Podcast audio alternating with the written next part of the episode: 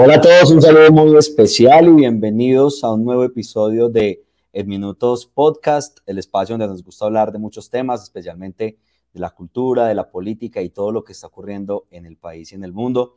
Hoy nuevamente muy contentos de retomar, de estar aquí eh, discutiendo y analizando muchos temas que ocurren en la realidad política del país y como siempre quiero darle un saludo muy especial a Julián Bernal Espina, que es uno de los coproductores de En Minutos Podcast. Hola Julián, ¿cómo estás? Juan, ¿qué más? ¿Cómo va todo? ¿Cómo te trata la vida últimamente? Muy bien, muy bien, muy, contentos en la cuarta temporada. Mucho movimiento, mucho movimiento muy, atento de tantas cosas que están pasando en el país. La verdad es que hay mucha, mucha tela por cortar. Y Qué bueno tenerte otra vez. Sí, la sí, sí.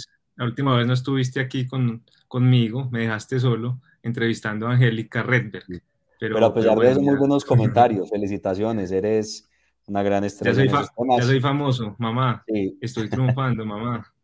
No, y, muy interesante además, y muy interesante además porque hemos recibido muy buenos comentarios. Yo creo que todo el tema de la paz total y todo lo que se está hablando en este momento en el país en materia de conflicto, las noticias eh, de estos últimos días eh, sobre el ataque a la fuerza pública, eh, todo lo que está ocurriendo, los encuentros o las reuniones de la fuerza pública también con miembros de la primera línea y lo que se está avanzando en materia de proyectos de ley y demás iniciativas en el Congreso para alcanzar eso que ha denominado el nuevo gobierno, la paz total, pues yo creo que son temas valiosos para seguir conversándolos en el país. Entonces, yo creo que ese episodio, el tercer episodio, con Angélica Redberg, analizando todos estos temas. Está bien interesante y los invitamos para que vayan y lo repasen nuevamente. No, así es. Uno, uno ve pues que hay mucha tela por cortar en términos de lo que sucede con la paz total. Todavía el gobierno no ha hablado muy concretamente de qué se trata, pero uno, uno siente que por lo menos hay un ambiente para la discusión y, y para la crítica, que eso pues por lo menos pueda que sea positivo. Esperemos que eso siga, siga así. Llevamos solamente un mes del gobierno, pero, pero hay que esperar un poco más.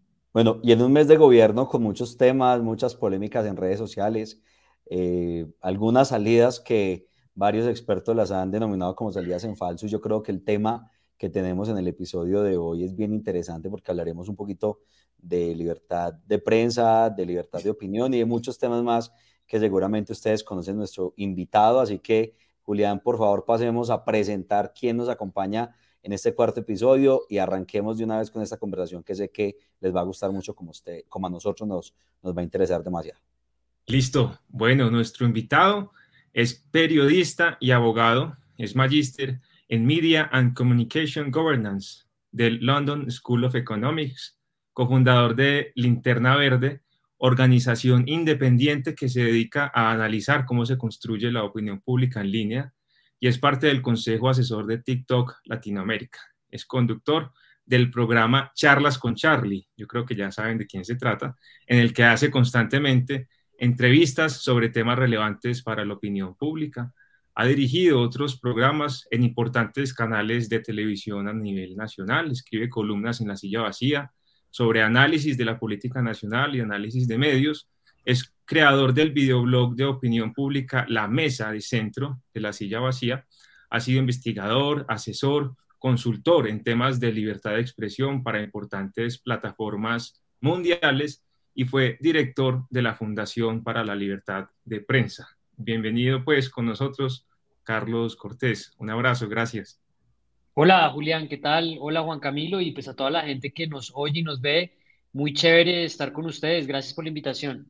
Carlos, eh, a ti muchas gracias por, por aceptar la invitación de Minutos Podcast.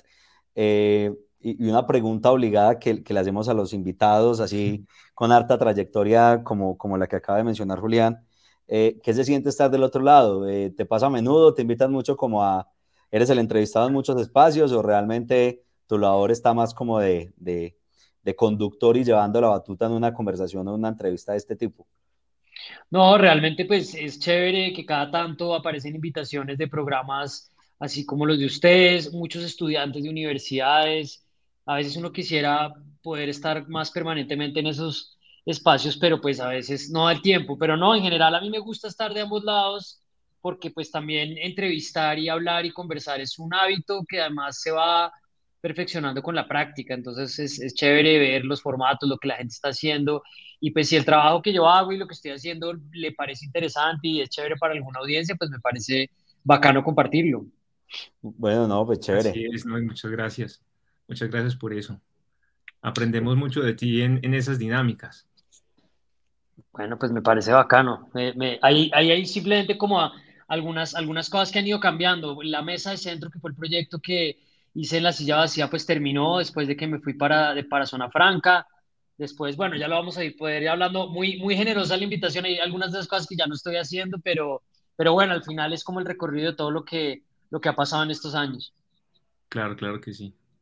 Perfecto, Carlos. Bueno, pues eh, valiosa la aclaración y, y como usted menciona, seguramente lo vamos a ir comentando a lo largo de la entrevista. Yo quiero empezar por, por en esta conversación, por eh, plantearte lo siguiente, y es que, eh, pues sin lugar a dudas, eh, pues conocemos que, digamos que tu, tu, tu, vida o la trayectoria ha estado un poco en el campo del derecho y últimamente con mucha más fuerza en el campo de los medios de comunicación, una cosa completamente conectada la una de la otra. Eh, y queríamos preguntarte acerca de ese largo periodo de campaña presidencial eh, que vivimos en el país en los últimos meses. Ya por fortuna lo, superamos, digamos que ya es un tema del pasado, eh, pero llamaba mucho la atención el papel de los medios de comunicación, que podría decir uno que quizás como siempre fueron o incidieron de manera importante en ese proceso electoral. Y puntualmente, pues presenciábamos la tensión política, la polarización que se vivía en Colombia a través, digamos, que de dos grandes episodios, a lo mejor fueron muchos, pero para poner un ejemplo, por un lado, los petrovideos, que quizás fue una estrategia eh, o un contenido que eh, le dio cierto matiz la revista Semana, pero también conocimos todo el contenido o el material de los videos de, del candidato Hernández y bueno, eh, recordamos esos episodios que salieron 8 o 10 días antes de elecciones y que obviamente pues también estuvo muy fuerte marcando la agenda pública del país. Eh, ya superado ese proceso electoral y reconociendo el papel de los medios de comunicación en ese momento, ahora ya estamos en un, en un momento donde, pues bueno, ya estamos en un, en una nueva, un nuevo gobierno en ejercicio y quería preguntarte por eh, cómo se está percibiendo el papel de los medios en cuanto al cubrimiento de un presidente de izquierda, que ¿Qué pudo haber cambiado en relación al último presidente, al presidente Iván Duque, que salió, digamos, hace cerca de un mes de, de, su mandato? ¿Y qué pudo haber pasado con los medios de comunicación en estos temas de cubrimiento? Bueno, yo lo primero que diría es que de las campañas políticas siempre se sale con golpes, con moretones, con heridas. Y esto todavía es, es un momento preliminar para entender dónde cayeron algunos de esos golpes y dónde quedan algunas de esas cicatrices, ¿no? Porque pues es un hecho que una campaña política cambia, de hecho desde, desde el punto de vista de la libertad de expresión, la campaña política goza de una protección especial en términos de que es un momento en el que se habla de manera muy visceral, se habla de manera muy crítica. Entonces, todavía falta hacer un corte de cuentas y ver mejor en dónde quedan algunos de los medios, dónde quedan algunas de las tensiones, pues porque eh, es obvio que, que, la dinámica va a cambiar en este gobierno. Yo diría que terminamos, terminamos un, un, un periodo presidencial donde los medios de comunicación tuvieron muchos problemas para construir una, una, reputación, una credibilidad, en algunos casos merecido, en algunos casos no tan merecido. Eh, creo que el, pues, el estallido social influyó muchísimo en la agenda y en la manera en que los medios querían eh, abordar una coyuntura donde el presidente estaba muy débil, donde había muchas preguntas sobre la legitimidad, sobre el manejo con, con la ciudadanía. Entonces, entonces es, esa es una, una ecuación que, que, también suma acá, ¿no? El, el, descontento social, más allá de que haya ganado Gustavo Petro, también está asociado al rol de los medios eh, y está asociado también al apoyo que tiene el grupo político, el proyecto político de Gustavo Petro.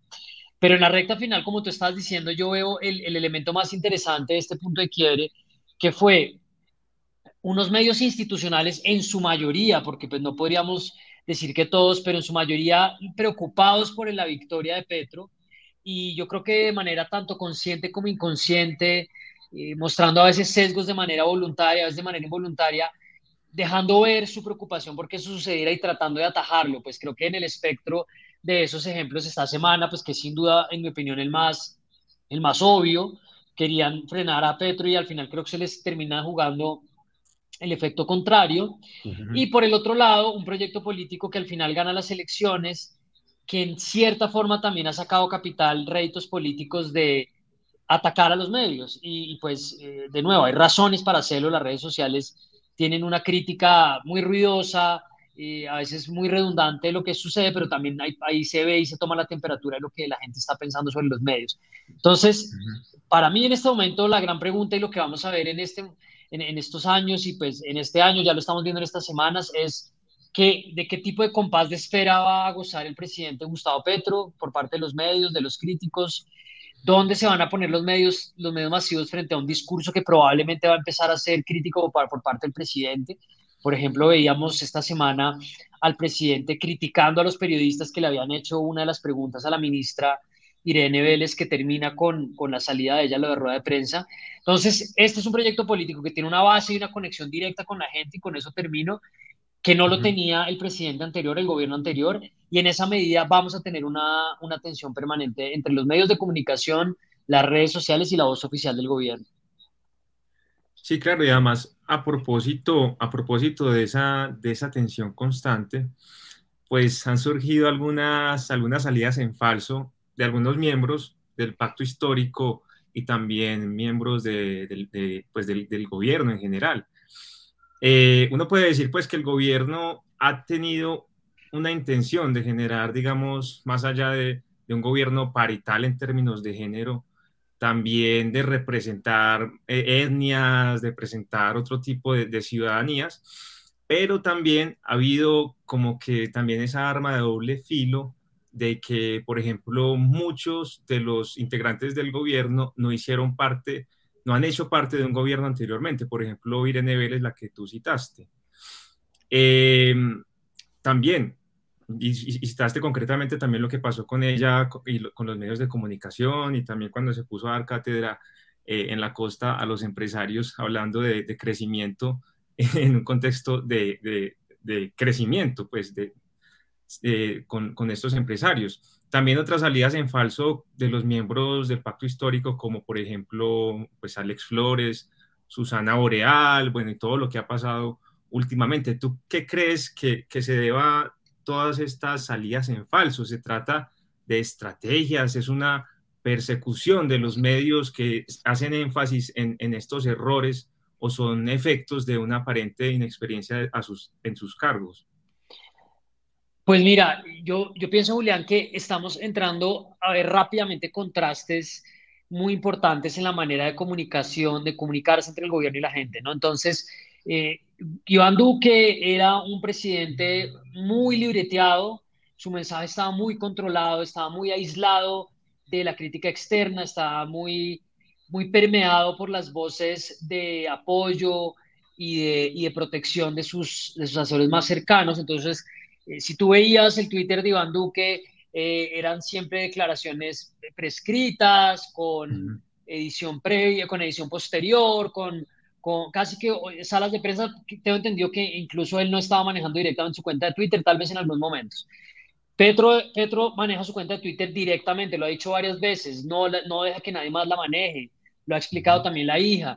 Y yo lo que decía en estos días en Twitter es que e, ese paradigma de la comunicación de Twitter en, la, en el que Gustavo Petro es muy hábil, eh, e, está, está viéndose en el resto del gobierno en estas primeras semanas. Es decir, eh, un, un, gobierno que está hablando mucho, porque pues también siento que si tú ves que tu, tu jefe es una persona que habla, que escribe, que dice, que, el mismo proyecto político se ha construido bajo la base de, de, la polémica, del diálogo, de la palabra, ¿no? Que fue algo que en su momento amenazó tanto la candidatura de Petro frente a Rodolfo Hernández, ¿no? Porque Rodolfo Hernández no llega con una candidatura de, de, de reflexiones, no llega con una candidatura de discurso, de palabra, ¿no? Él llega con una candidatura de golpes de opinión, de eslóganes y, de, imagen y de declaraciones.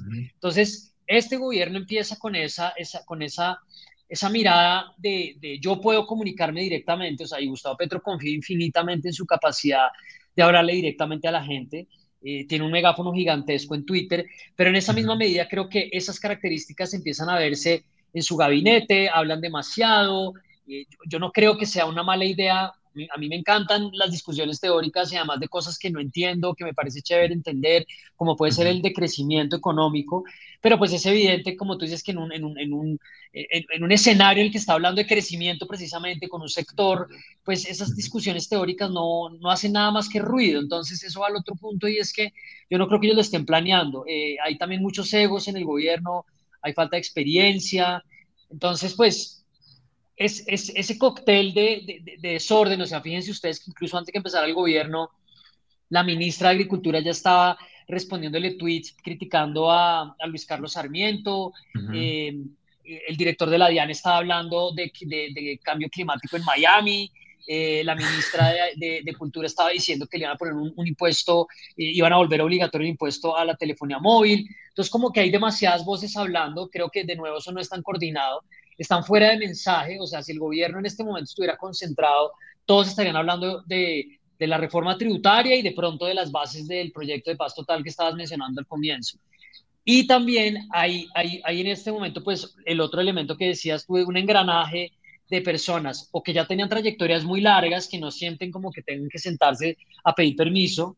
Eh, es el caso de Álvaro Leiva, por supuesto, es el caso de Cecilia López, es el caso también de la ministra de Cultura, tienes a esas personas con vuelo propio, con, con Roy Barreras, no está en el Ejecutivo, pero pues viene con su propia eh, experiencia, su propia maleta. Tienes personas jóvenes que jamás han ocupado un cargo de ese nivel. O sea, de hecho, Irene Vélez cuenta que cuando le llaman a ofrecer el cargo, ella piensa que le están, que le están tomando el pelo. Tomando gallo. que está mamando gallo y ella dice, conoció a Petro en persona un par de horas antes de posesionarse. Eh, y el último elemento que yo pondría en ese cóctel para que, para que lo comentemos es que es evidente que no hay compás de espera, ¿no? No hay compás de espera de la oposición, no hay compás de espera de los críticos. Yo, yo mismo siento que en, el énfasis que yo hago, en los repasos que hago, pues me estoy fijando en las cosas que están haciendo ruido, pero pienso que son condiciones que no van a cambiar. O sea, también es un poco iluso pensar desde, desde la izquierda y los sectores progresistas pues que, que, ellos pueden hacer un gobierno y que los van a esperar, porque es, que es muy importante lo que van a hacer cuando la oposición que también hubo al gobierno de, del uribismo, pues fue igualmente bastante, bastante fuerte, obviamente con razones de sobra. Y ahí, y, en, y en, ese punto creo que, que, que, también es importante detenerse, va a ser muy importante ver cómo, cómo va a reaccionar el petrismo también en redes sociales. Creo que, creo que el petrismo tiene un rol también importante en no hacer que la cosa sea grande más, pero en la medida que ellos sigan dando munición y sigan dando tema, por más que les parezcan eh, conversaciones interesantes, por más que les parezcan debates relevantes, van a generar muchísimo este tipo de discusiones y van a hacer más difícil el ambiente de, debate. Carlos, yo me quiero quedar con, bueno, de, de la cantidad de, elementos que nos mencionaste frente a esta respuesta. Eh, yo quisiera como hacer énfasis en algo y es... Eh, ¿Cómo hace un gobierno de estas características con las, con las particularidades que mencionabas de esta, de, este nuevo, de esta nueva presidencia para coordinar, digamos, que todos esos eslabones en términos de comunicación? Y esta pregunta, pues también se la quiero hacer al, Carlos de, de, Linterna Verde, que estuvimos un poco, pues, como, como explorando sobre lo que están haciendo en este momento, porque creo que eso también conlleva una crítica que no solo se ve en el, en el ámbito nacional, sino también en el ámbito territorial, y es que muchas veces los gobiernos en ese afán de comunicar terminan desbordando en una cantidad de equipos y una cantidad de burocracias, que era también lo que se le cuestionaba un poco a, Iván Duque, que tenía una gran oficina de comunicadores en Palacio, eh, y ahora llega el, nuevo director del DAPRE a decir, venga, esto desborda, esto no debería funcionar así, pero lo que estamos viendo en este momento es una falta de coordinación y una falta de, de conexión de todos los engranajes para que el gobierno coordine de manera eh, de manera sincronizada, por decirlo, su comunicación. Eh, ¿Cómo hace un gobierno, digamos, como para, para, resolver esos, esos asuntos? Eh, porque como, como, como, como lo menciono, no solo ocurre en el ámbito nacional, sino que también es, es, es, una realidad en los territorios donde las oficinas de comunicaciones pasaron a llenarse de una cantidad de personas, es decir, a desbordar una cantidad de burocracias, como ahorita lo mencionaba, y también eso conlleva una crítica. Bueno, a ver, el, primer punto que, que, es importante, o que a mí me llama la atención de cuando empezamos a hablar de la comunicación y de los gobiernos es, es muy fácil caer en la idea de que el problema es que no estamos comunicando bien, ¿no? Esa fue una, una, una tesis que durante mucho tiempo tuvo el gobierno de Iván Duque le gastaron muchísima plata a una cantidad de campañas con eslóganes diferentes, con formatos diferentes. O sea, él antes de llegar a Prevención y Acción hizo noticieros, hizo, le faltó hacer un programa de concurso, pero de resto hizo todo lo que pudo para tratar de generar un formato que la gente sintiera que eso era una manera de comunicación. Lo mismo pasa en el gobierno de Santos. No Sí, le, le falta, le falta ¿qué, concurso podría tener Duque? Yo creo que tendría que ser igual algo con música si vamos a hacer si vamos a ser justos con el expresidente. Caigan la nota, sí. Em, como con un pianito, con una guitarra. Eh, pero, por ejemplo, Juan Manuel Santos también lo tenía en el mismo tema, ¿no? No es que no sabemos comunicar. Entonces, pienso que eh, ese es un, ese es un error que también le pasa a las organizaciones eh, de, las, de las que nosotros trabajamos, por ejemplo, en el caso de sociedad civil, y es pensar que, los, que, que la estrategia de comunicación está separada de la, digamos que de la gestión sustantiva de los objetivos de fondo de lo que quieres hacer no, no, es que de pronto no lo estés comunicando bien, sino que de pronto lo que quieres comunicar no es lo que la gente quiere oír o no es importante lo que estás haciendo o, o tu mensaje no da para más. Creo que el, gran, la gran tensión que nosotros estamos viviendo en estos tiempos, frente a la cual yo no tengo ninguna respuesta, no, no sabría qué decirle a un gobernante si fuera su asesor, es cómo influir en la gente. Es decir, en este momento la gran pregunta de fondo que hay alrededor del consumo de contenidos en redes sociales, en medios descentralizados, en conversaciones de, WhatsApp es, ¿dónde está la atención de la gente? Primero, ¿dónde está su atención? ¿Qué está mirando? ¿Qué es lo que le interesa? ¿Qué mira de lo que mira? ¿Miras el titular? ¿Miras solamente un pedazo? Eh, ¿Cuánto tiempo lo miras? ¿Dónde está la atención? Pero finalmente, ¿qué es lo que, ¿dónde está finalmente construida la percepción? Entonces, una cosa es que yo ponga atención a, no sé, que esté poniendo atención a partidos de fútbol o anuncios del gobierno, pero que mi, que mi, que mi, que mi convicción política esté más dada por lo que me dice mi familia, por lo que me dicen mis amigos en WhatsApp, por los escándalos de las redes. Es decir, en esa conjunción de factores de a qué le dedico yo el tiempo y qué es lo que a mí me convence, se han caído muchas barreras. Entonces, hoy en día, por más robusta que sea la estrategia de prensa de un gobierno, no, no, va a poder, no va a poder tener, eh, el, o, intentan, pero no lo logran. Fíjense, por ejemplo, en el caso del alcalde de Medellín, intentan, o Claudia López en cierta manera también, intentan hablar o volverse sujetos de redes sociales. Esta semana Claudia López hizo una cosa que me parece interesante en términos de comunicación, que fue ir a varios puntos de obras en Bogotá, pues Bogotá está colapsada en el tráfico como muchas ciudades del país, pero ahorita está, está especialmente difícil porque hay muchos frentes de obra abiertos. Entonces ella se va con su cámara, eh, a las 72 con Caracas, aquí abajo más adelante,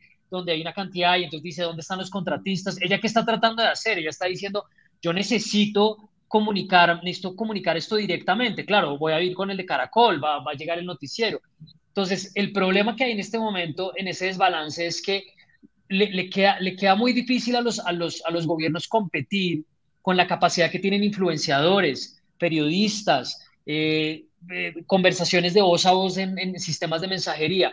Les queda difícil influir, decía, con, con, con, lo que ellos están tratando de comunicar. Y eso, y eso es un incentivo muy grande a que tú digas, contratemos bodegas en Twitter, eh, tengamos, tengamos, gastemos plata en publicidad oficial, eh, tengamos influenciadores, hablemos como influenciadores. Y eso, y, y ahí redondeo el punto que a mí me preocupa mucho, es que así como nuestra atención está dirigida como a coyunturas de indignaciones, asimismo la atención del gobernante empieza a moverse. Entonces estamos finalmente comunicando y en una confrontación de comunicación sobre cosas que tú te preguntas si es, si es definitivamente lo más importante. Y podríamos coger episodios para comentar de esta semana y tratar de pensar un poco en eso, ¿no? El caso del senador Alex Flores, el caso de la misma ministra, em, las declaraciones de, del, del, ministro, del ministro de Hacienda sobre, sobre cambios en la reforma. En fin, ahí creo que hay como una, una, una cantidad de puntos de tensión abiertos.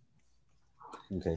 Sí, además sobre, sobre esos puntos de tensión y uno ve este, todo lo que es, son las redes y tú que analizas constantemente eso a través de los, de los metadatos y, y cómo de alguna manera en las redes pululan tanta estupidez y violencia y, odios y, demás. Mm, y además, obviamente, pues nuestro sistema político no está exento de eso. Por ejemplo, con senadoras eh, como, las, como la Cabal, que, que, que constantemente está incitando un poco al odio, relacionándolo todo con el comunismo. O, hace poco también hablaba su esposo Laforí como reviviendo también todo el tema de, las convivir, aunque pues él obviamente no lo dice así, hablaba de solidaridad de los empresarios. Em, también aparecen cosas pues de influenciadores como, como Cosio o EPA Colombia. Eh, bueno, no sé, que eh, los medios de comunicación, ¿qué responsabilidad tiene, tienen para eh, un poco masificar estas cosas? Eh, porque es lo que esperan, eh, la ciudadanía espera oír, o deben tener una responsabilidad mayor en cuanto a, sus modos o a sus, a sus formas de comunicar, no sé, en términos, no sé, de, formación política. ¿Qué responsabilidades tienen los medios de comunicación? Mira, en este momento la discusión que estamos teniendo en, en, redes sociales alrededor del tema de la polarización, venimos hablando mucho, o sea, venimos como de de ciertos términos que van teniendo unos ciclos en la discusión y que generan debate, que generan polémica y que llevan a, la gente a, pensar que los problemas de nuestra democracia están en un punto o en otro, ¿no? Entonces venimos de la posverdad, las fake news, la polarización, entonces el, antecedente de las elecciones de Estados Unidos de 2016, el plebiscito de Colombia en 2000, las elecciones de Estados Unidos fueron en 2017, las, el, el plebiscito 2016, el, pues, el escándalo de Cambridge Analytica en Estados Unidos, cosas que pasaron similares en Europa, Brasil. Entonces, hay una, hay una pregunta, es ¿por qué estamos, eh, la polarización, es que estamos polarizados, estamos polarizados? Bueno, entonces, como primer, como primer elemento, antes de, de, entrar ahí, se habla de que las redes sociales son las que están produciendo eso, ¿no? Eh, y no los medios de comunicación. Y aquí, pues, es, es, una cosa que tú prendes Twitter y siempre, siempre hay una, una discusión alrededor de eso y es, los medios de comunicación no, no, no están siendo parte del debate sobre, es que ustedes hacen parte del problema de la polarización o de la desinformación o de la manipulación. Entonces lo que hace la gente al final es estar, furiosa, estar indignada y con cosas que pueden ser pues muy peligrosas, como que cuando hay una manifestación y pasan por RCN en la autopista, en la Caracas con 39, le tiran piedras a, las ventanas. Pero entonces el primer punto es la polarización que, que, que viene hablándose como un fenómeno de redes sociales Primero que todo, no, se trata tanto de un elemento de polarización, porque la diferencia entre dos grupos definidos o las diferencias marcadas han existido desde antes. El problema que nosotros tenemos en términos de polarización hoy en día en redes sociales y en espacios como Twitter es que la gente que se está expresando es la gente que tiene o las opiniones más vehementes sobre un tema o la que tiene más interés en salir a reivindicar un punto de vista para marcar diferencia de otros, ¿no? Lo que llaman eh, los gringos eh, señalar virtudes, virtue signaling, como yo quiero salir a decir, usted cómo es de, de, de, de malo y yo cómo soy de bueno, usted cómo es de inmoral y yo cómo soy de moral. Sí, es como este virtuosismo que se, se, se, combina en redes. Pero entonces no es, que, no es que la sociedad esté así de polarizada, sino que la gente que habla en redes es la que quiere mostrar esa diferencia. Entonces eso genera efectos de silenciamiento, eso genera efectos de autocensura. Entonces tú te metes a cualquier discusión y, tú vas a decir, pucha, es que el país está dividido entre blanco y negro. No, no está dividido entre blanco y negro. La gente que está hablando en redes está dividida entre blanco y negro y la pregunta es, ¿dónde está la gente que no piensa así? Y ahí lo conectamos con los medios. Los medios de comunicación, en el afán por poder posicionar tendencias, por poder marcar contraste, por poder alimentar indignaciones, pues se suben en esa, se suben ahí con muchísima facilidad y de alguna manera le dan, le dan vueltas a eso. Carlos, yo, yo quisiera como preguntarte a, propósito de lo que acabas de mencionar, eh, digamos si puede ser parte de una estrategia eh, de, que, se desenvuelve o se desarrolla en las, en, los, en las redes sociales de presentar a la sociedad o al país en una polarización, ¿con qué instrumentos de verificación podría uno eh, contrastar esa afirmación? Porque lo que vimos en los resultados de la segunda vuelta en Colombia es que pues la victoria de Gustavo Petro, por ejemplo, no fue una victoria muy amplia. Pues yo, yo creo que, que, el resultado de cierta forma estuvo muy apretado y lo que sí pudo, eh, o, lo que pudimos evidenciar mejor en ese resultado es que pues el país de cierta forma se veía un poquito como enfrentado, quizás polarizado en dos grandes grupos, o es simplemente una lectura más de muchas que puedan existir. No, yo, y creo que es importante el punto que, que señalas ahí, Juan, porque o sea, digamos que la polarización existe y siempre ha existido. Además que esto, por ejemplo, Rodrigo Primi lo explica de manera muy interesante y es cómo los mismos sistemas políticos están diseñados para, para, para producir polarización, ¿sí? Cómo, cómo se habilitan contextos de polarización. Entonces, si tú tienes un sistema político de el que gana se lleva todo, pues Colombia sistema presidencialista, el que gana se lleva todo. Es obvio que eso está dividido. De hecho, muchas personas que, que, están autorizadas para hablar de estos temas hablan de cómo en un entorno digital de redes sociales como el que vivimos, habría que, habría que pensar en sistemas políticos que no, que no premien a un solo ganador, que eso permitiría de alguna manera, así como está descentralizado el poder y la representación en redes, de alguna manera, de la misma manera poder descentralizar o desconcentrar más bien la, el, el, poder político, porque entonces ya no está simplemente yo voy por un caballo, mi caballo gana o mi caballo pierde, sino esto es algo más amplio.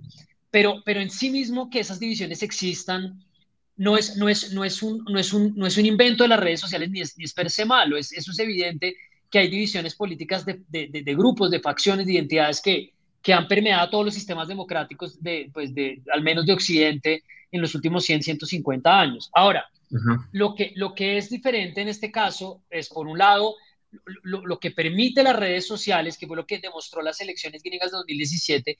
Las elecciones gringas de 2017 no, no, no me parece a mí que hayan sido tan... No, no fueron 2017, bueno. 2016. Cuando eligieron a Trump, 2016, 2016. ¿cierto? Bueno, ahí no, ustedes 2016. van a confirmar. Sí. Trump, 22. Brexit, eh, proceso de paz. 2016, claro, pasó todo ese mismo año, sí. una locura. Bueno, sí.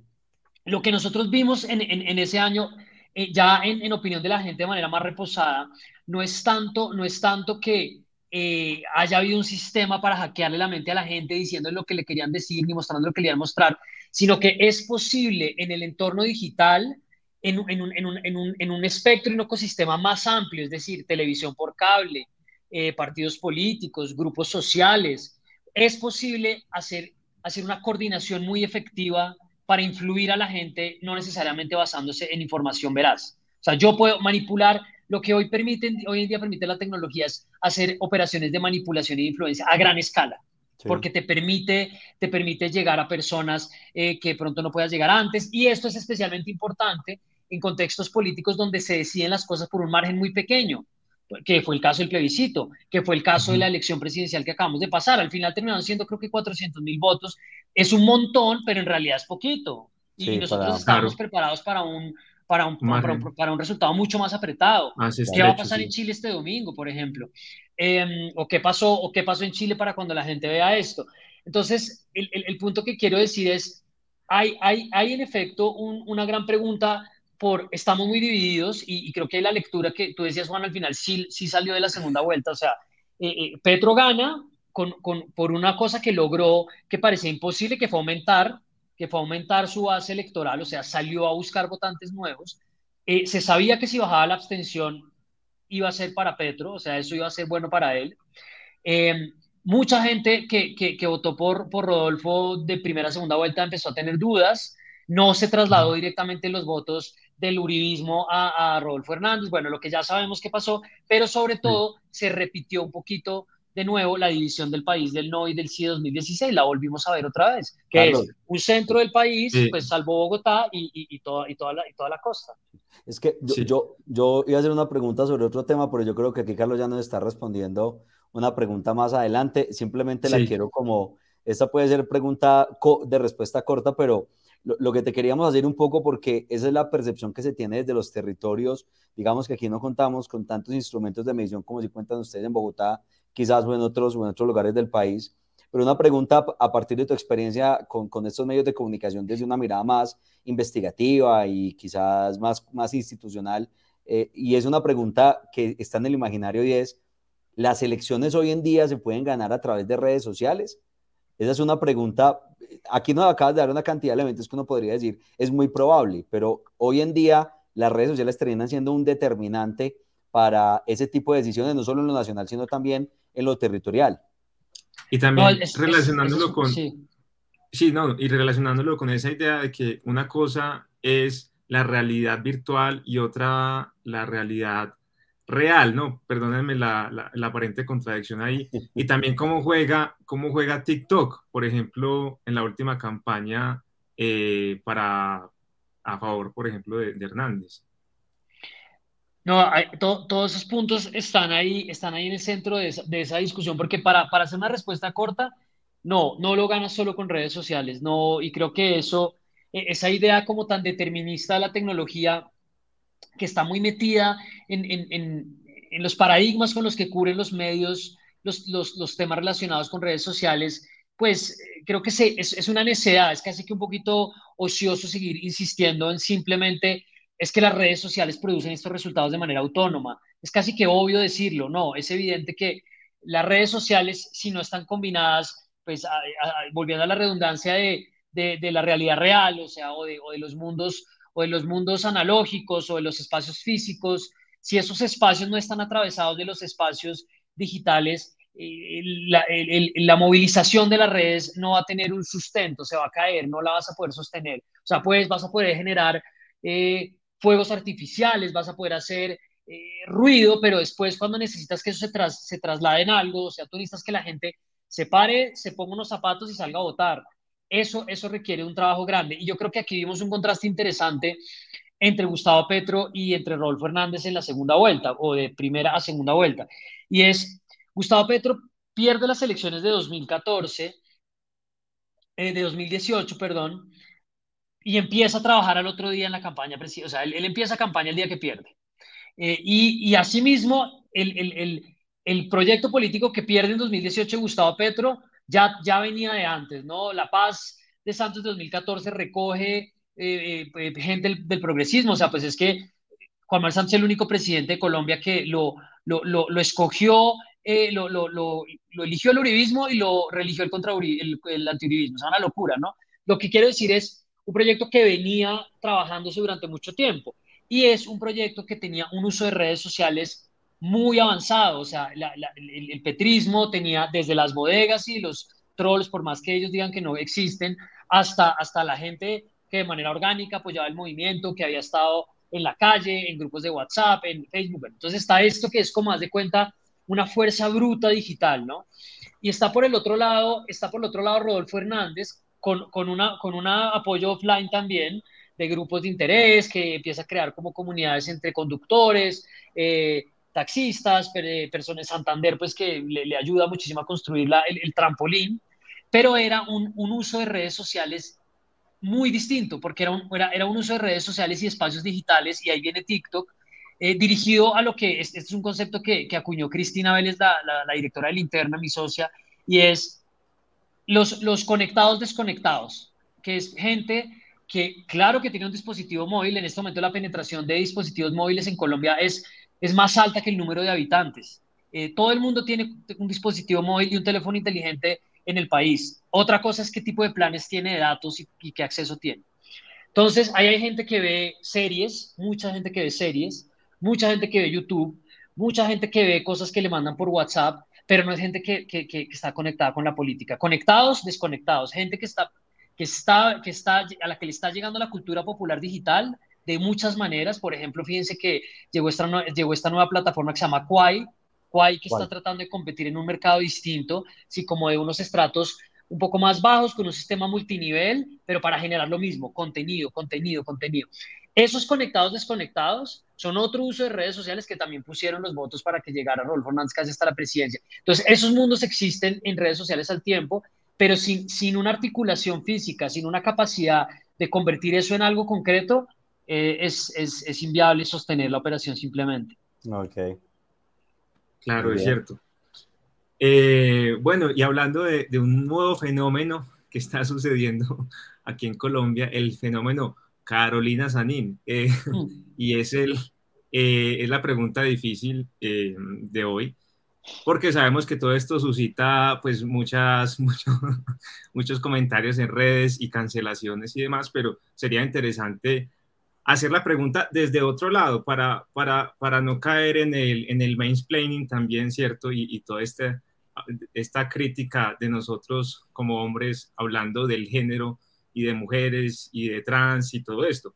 Volteemos la pregunta hacia, hacia bueno, que, que tú, tú, por ejemplo, saliste un poco en defensa de Carolina Sanín, la escritora, mm, cuando empezó a tirar las reflexiones sobre géneros y lo, y lo que significa ser mujer y demás, saliste en defensa de ella, no tanto en sus ideas, sino en la posibilidad de, de, que ella tuviera de decirlas. Eh, la, la, pregunta sería, Mm, bueno, ¿y, cuál, es, el límite para, la incitación al odio? Eh, porque tú de alguna manera como que la defendiste hiciste como un poco de, bueno, este no es incitación al odio, ella está eh, hablando de un tema, de su percepción de ciertos temas, pero mucha gente estaba empezando a hablar que sí era incitación al odio. ¿Por qué tú decías que eso no es incitación al odio? Eh, y, bueno, creo que ese es uno de, de los límites de la libertad de expresión, no sé. Bueno, esta es una discusión muy difícil y yo lo primero que quisiera decir es que hace dos años, por lo menos dos años y medio que yo no me metía en, un, en una tormenta en Twitter porque yo ya sé lo que es meterse en una tormenta en Twitter. Tuve ese... Tuve esa experiencia por ahí unas dos o tres veces que es, es tremendo. O sea, meterse en, un, en el ojo del huracán de Twitter no se lo recomiendo a nadie porque es, es desgastante, es ofensivo, es el espectro completamente amplio de críticas que uno pueda recibir. Eh, no, no, no creo que te sirva para tratar de avanzar tus ideas en el 99% de los casos. Eh, lo que estás recibiendo no, no, son, no son intercambios para generar una discusión más amplia. Eh, pero pues uno mismo también está jugando con esas reglas, ¿no? De, de, de, volver su pensamiento pequeños alfileres que salen y que eso ya resume tu pensamiento, resume quién eres, que eso también me parece que es muy, muy duro, ¿no? Esto es lo que esta persona es por lo que dijo en un tuit. Entonces creo que desde ese punto de vista, salir a, a, participar en una discusión tan sensible como esa es un error, es un error de mi parte en el sentido de que yo no, no, no, trabajo eh, eh, en, en, en, en, ese tema específicamente, porque ahí hay una, un, un, tema importante. No trabajo, no soy, no soy mujer, no hago parte de, de una población minoritaria, no, no soy trans, no, no, no, tengo una legitimidad en esa causa para entrar ahí. Segundo, es, está, el tema es demasiado sensible, no, no es algo para salir a, a, decir en Twitter. Pero también está un problema y es la pulsión de uno cuando siente que quiere participar y que quiere decir algo. Sí. Y siento que nos debemos, no solo en Colombia, sino en, en general en, en, en, la región, en, varios países del mundo, como una, una, una conversación distinta sobre ciertos temas sensibles y el rol que tiene la libertad de expresión ahí porque, porque es muy fácil cerrarle la puerta a alguien y decirle, usted no sabe lo que está hablando, sálgase de acá, cállese porque esto es así. Está bien, creo que, creo que hay razones para hacerlo, pero la pregunta es si finalmente lo que está diciendo esa persona u otra sigue siendo, sigue siendo un tema importante o no, es el, el, es, el, es el eterno tema del mensajero. Pues bueno, el mensajero no te gusta, pero la pregunta es, ¿esto que está diciendo esta persona es importante o no es importante? Yo no me puedo meter a evaluar si las afirmaciones que hace Carolina son importantes o no para, para los debates de género e identidad. Eh, pero ahí está un poco la trampa, porque entonces, ah, entonces ¿para qué se pone a hablar? Pero las personas que llevamos haciendo trabajo en libertad de expresión durante mucho tiempo, yo llevo trabajando en libertad de expresión 20 años, he litigado, dirigí la Fundación para la Libertad de la, de, la Libertad de Prensa, estoy demandado penal y civilmente por cosas que he dicho. O sea, yo no soy un teórico de la libertad de expresión, yo pongo mi cuero en el asador todas las semanas. Todas las semanas la gente sabe qué digo, cómo lo digo, eh, corro el riesgo de hacer el ridículo todo el tiempo, hago chistes buenos, hago chistes malos, opino. Entonces no es simplemente que yo esté como sentándome con una pipa eh, a mirar qué es lo que yo pienso del debate. Pues yo, yo también estoy poniendo lo que yo pienso que yo puedo decir. Y creo que se ha vuelto muy fácil en redes sociales decir que cierto tipo de argumentos o de libretos son discursos de odio o son incitación a la violencia.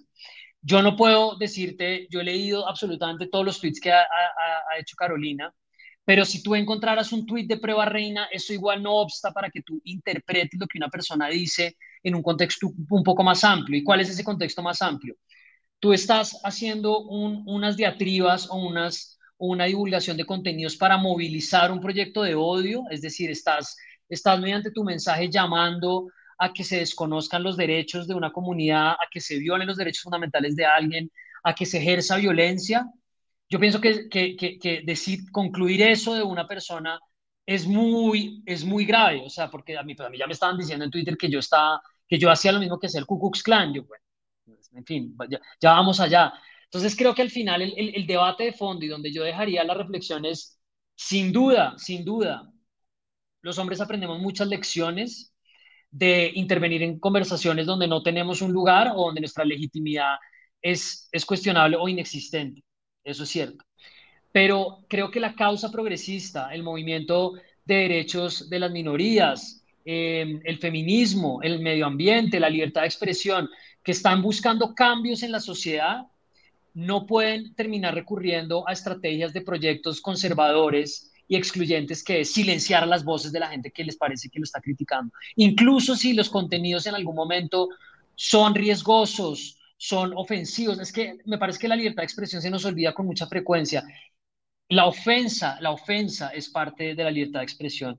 El irrespeto, la provocación, el, el, el elemento incómodo, el elemento de ofensa, de nuevo. Es que el problema es que la gente piensa que es pero bueno, ahí es donde hemos estado en Twitter toda la semana en eso. Entonces, claro, hay, hay, hay maneras de calificar los discursos de odio y ahí cierro el punto y es como, tú puedes considerar que, que una persona está, está, está promoviendo unos discursos que generan estigmatizaciones, que generan rechazos, que, que representan discriminación para algunas personas, pues es inevitable. O sea, si un discurso genera un efecto para otra comunidad, tú no lo puedes desconocer, pero el salto, el salto que tú haces de decir que eso que esa persona está diciendo incita a la violencia de otros o moviliza el odio o se concreta en una respuesta violenta, eso son palabras mayores. Ese es el punto en el que yo creo que no podemos estrecharnos, además en un tema sobre el que la gente no sabe. Es que, es que nosotros creo que acá hay una oportunidad, sobre todo para la comunidad trans y el feminismo, donde yo no voy a estar en esa conversación, y es, ¿por qué no tratamos de, de enseñarle a gente como yo, o como otros que ni siquiera hablan porque pues saben que no lo pueden hacer o que han hablado y también los han silenciado de cómo podemos avanzar esta conversación y aclarar dudas y entender mejor qué es lo que estamos, de qué estamos hablando. Es que yo creo que si tú le preguntas a la gente de qué estamos hablando, la gente dice, yo en este momento no sé de qué estamos hablando. Mucha gente se siente así. Claro. y que también, digamos, en, en, en esa discusión, eh, pues hay mucho por aprender y yo creo que en ese proceso, como, como lo menciona Carlos, pues ya lo hay que tener ahí apertura, ¿no? Y, tolerancia, digamos, a, a, todas las visiones que allí confluyen, porque yo creo que es de esa manera donde vamos a naturalizar ese tipo de prácticas y ese tipo de, digamos, de, de, interacciones en, en, la sociedad. Entonces creo que ese es un camino que se tiene que recorrer, pero no de unos pocos, sino de todos. Y si no somos opinando y hablando del tema, digamos que abiertamente, pues va a ser muy complicado. No sé, creo que es como... tengan, mucho cuidado con los fragmentos de esta entrevista. Somos tres hombres, estamos hablando de libertad de expresión, yo no tengo interés, y lo dejo como postdata, no tengo de ninguna manera interés en corregir esta conversación y creo que es un error meterse en estos debates de esa forma. creo que Twitter no es un lugar, Twitter no es un espacio para tener un eh, debate tan difícil como este. Ahora, mira, que... Eh, Uy, ahora estoy doble. Sí. Me disculpan que estoy teniendo problemas. Uno percibe algo... Ahí estás, Julián. Sí, sí, sí, ya. Aquí está lloviendo horrible y cayó un trueno y me fui. Ah, aquí todavía, aquí ya escampó, pero estaba lloviendo harto. Pero pues te oí parte de lo que respondiste, eh, Carlos, muchas gracias. Carlos, que, que, yo ahora percibo que en Twitter es muy común que la gente esté deshabilitando el, el, el, el, espacio de los, de los comentarios. O sea, como que ya incluso muchas figuras que tienen un número importante de seguidores y que siempre son eh, eh, digamos que señalados o, perseguidos muchas veces por su opinión o puntos de vista, están deshabilitando esa, esa, el, el, el, cuadro de los, de los comentarios. Me ha, me ha llamado mucho la atención últimamente y creo que puede ser un fenómeno de ese espacio de discusión natural que puede ser Twitter. Ya la gente está un poco como huyéndole justamente por, por lo que está por lo que termina siendo, ¿no? Como una cantidad de, de señalamientos, una no sé si se pueda configurar ahí alguna especie de persecución, quizás, eh, y muchos, muchas figuras de estas o muchos personajes están deshabilitando los comentarios.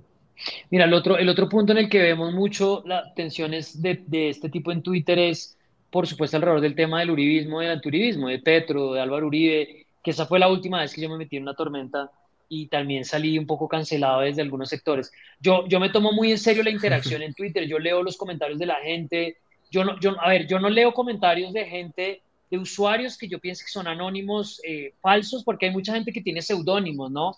Como pues gente que por su trabajo o por alguna razón no se quiere exponer, que tiene un nombre, un alter ego, no sé quién es, no sé cómo se llama, pero interactúa contigo y comenta. Yo a esos usuarios los leo los que yo sospecho que son bots, que son muchos, o que son de bodega, que son muchos, yo no, no, no interactúo.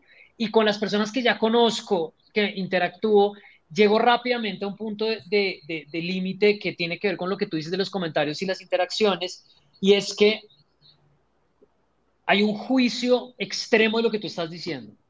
Pero de nuevo, uno mismo está jugando en esas reglas, entonces tampoco se puede escandalizar. Tú pones un tweet y tú formulas un tweet, tú quieres que tu tweet tenga tono, o, pues yo escribo así, yo tuiteo así, yo, yo quiero que mi tweet, mi tweet tiene tono, yo casi que eh, imagino el ritmo mientras lo escribo. Eh, yo quiero tener voz, yo quiero que mi, mi tweet tenga un punch y, quiero que refleje lo que yo, como yo hablo y como yo escribo. Y, eso es, eso en, en, el espacio que tienes de 280 caracteres, pues generalizaciones, obvio que hay generalizaciones, obviamente, es que cómo no va a haber una generalización. Em, juicios parciales, pues obvio que es un juicio parcial, es una opinión sobre eso. Eh, se, se, refiere a un caso pero no a otro, pues claro que se refiere a este caso porque es que no puede hablar del otro. Entonces, en la medida en que tú te metes en esas conversaciones, siempre, siempre es, siempre es el mismo resultado, no es como, o, o, usted, o usted, usted está diciendo esto sin entender que hay más cosas, o usted está juzgando esto pero no dijo nada la vez pasada. Entonces, cuando yo me meto en esas, en, esos, en esas situaciones, siempre vuelvo un poco al mismo punto y digo, pues que yo, yo, yo, yo hago videos, yo hago entrevistas, yo escribo, entonces, pues si quieren realmente juzgarme, o sea, si una persona quiere llegar a la, a la, conclusión de que yo soy un discriminador y que incito al odio, pues me parece que va a tener que mirar algo más que mis tweets, pero pues si mis tweets son el expediente, pues se, se agotó la conversación, porque ahí no hay, no hay la prueba, tú has visto cómo eso es un deporte, ¿no? Cazar tweets, cazar lo que alguien dijo en redes sociales, ah, pues que usted dijo, Siempre y así, y así en general, entiendo que mucha gente termine por decir, ¿sabe qué? No me, no me ponga, no pongo comentarios y no interactúo porque pero pienso que es un, eso hace que las redes sociales no sean un espacio tan valioso de intercambio. Vale, no, y además, no sé si recuerden el, caso de Sofía Gómez, la que hacía apnea. Ah, sí, eh, la que recuerdan? La que hace. La que se fue de Twitter. No volvió a sacar ningún tweet, pues de los tweets que ella sacaba racistas y demás, eh, le sacaron todo eso y ella desapareció. Claro, porque el costo tuyo es muy alto. Obviamente hay un, hay un punto que no es fácil. Desapareció de Twitter. Sí, ella se quedó, ella está en, Instagram, veo que todavía pone cosas, pero evidentemente se fue de Twitter. Claro, porque nosotros podemos ser muy duros con alguien, o sea, pues yo evidentemente no puedo, y pues era parte de lo que yo pensaba el martes, y decía, bueno, pues si yo me meto en esto y me van a pegar, pues tengo que saber en qué me metí, o sea, no puedo esperar que no.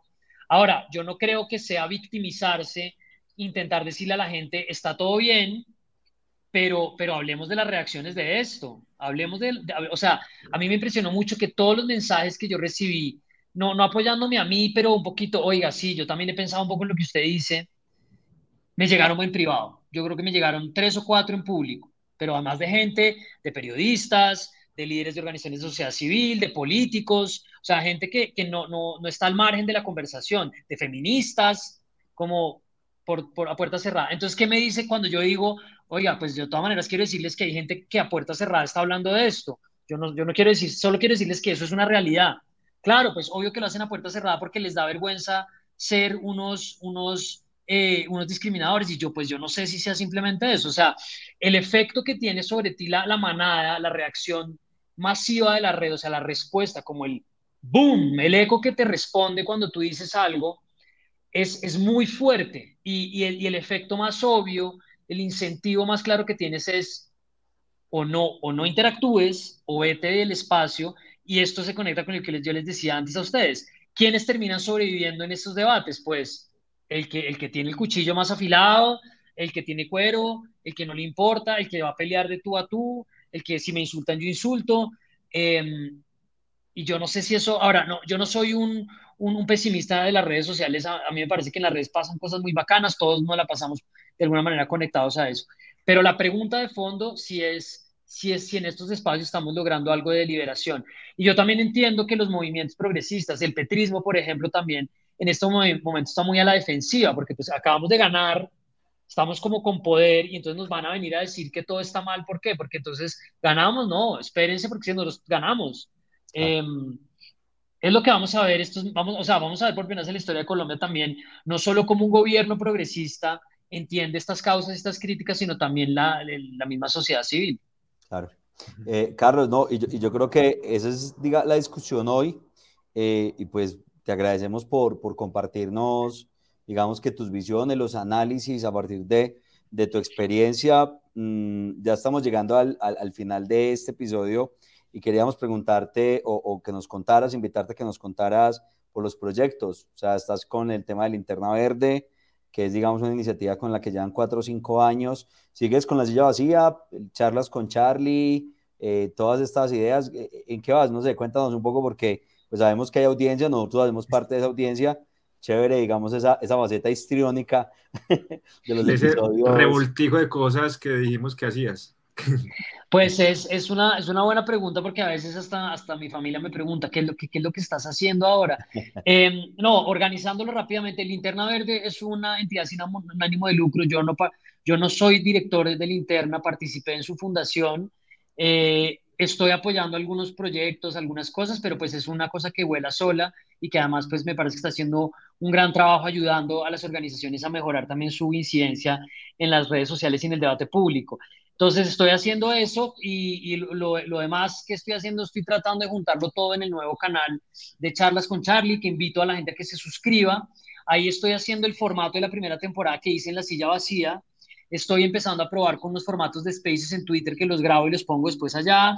Vamos a poner unas entrevistas de, de, de, de, mayor, de mayor tiempo, pues de las que quedaban de los programas ahora las vamos a sacar aparte también. Entonces, ¿qué pasó? Eh, no hicimos una segunda temporada con la silla vacía. Es el, proyecto que yo quiero hacer pues, es un proyecto muy personal, no es tampoco fácil para un medio que tampoco tiene influenciadores, sino que es su propia marca, como tener una voz ahí y estarle metiendo plata. Entonces, no sabíamos que eso en algún momento iba a llegar como a su final. La silla vacía ha sido mi casa, yo trabajé como periodista, como columnista, tampoco estoy escribiendo la columna ahora porque simplemente el tiempo ya no me da. Entonces, en esencia, estoy con el canal, con charlas con Charlie en YouTube y con Linterna Verde. Y lo último que hago, pues es, que es una cosa ya cada tanto, es, eh, estoy en el Consejo Asesor de TikTok de América Latina en, temas de seguridad, que es simplemente como un, un, un, rol que consiste en apoyar eh, consultas que hace la plataforma sobre normas que pueden ser problemáticas de contenido, casos que les interese que se sepan. Pues ustedes saben que este tema de contenido en redes sociales está muy, muy complejo. Pero en eso está la dispersión y pues muy chévere toda la gente que ve lo que hago porque llevamos como 2.500 suscriptores en el canal y pues eso a mí me tiene contento. Obviamente son números más chiquitos que lo que teníamos antes, pero pues, pero toca así, ¿no? Así como ustedes están haciendo esto, pues uno salta y si funciona, funciona. Y si no, pues aprenderá y vendrá otra cosa. Entonces, pues de, esto siempre quedan cosas. Es la dinámica también de la vida y de las cosas. Esperamos que sigas creciendo mucho más, Carlos. No, pues Julián, Juan Camilo, gracias a ustedes, a la gente que los ve allá en Manizales, fui hace como dos años, hace ratico no voy a Manizales. Bienvenido. Em, estuvieron en Feria del Libro, ¿no? Sí, sí, sí. hace poquito, 16 al 21, a la Feria del Libro, sí. de, hecho, Julián, Julián escribió algo sobre eso, te lo podemos compartir. Porfa, chévere. Chévere. Y bueno, no. Bueno, pues, pues un saludo para ustedes. A ti, Carlos, muchos éxitos y y nada, muy generoso por el tiempo y el espacio, de verdad que eh, te agradecemos y esperamos que, bueno, no sé, más adelante, en, una, en, nuestra temporada número 15, volvamos a hablar. Mentiras, que, que sigan creciendo. ánimo, ánimo, que esto es puro, puro camello y puro, esto es resistencia, como en el ciclismo. Chao. Chao, Carlos. Hasta pronto.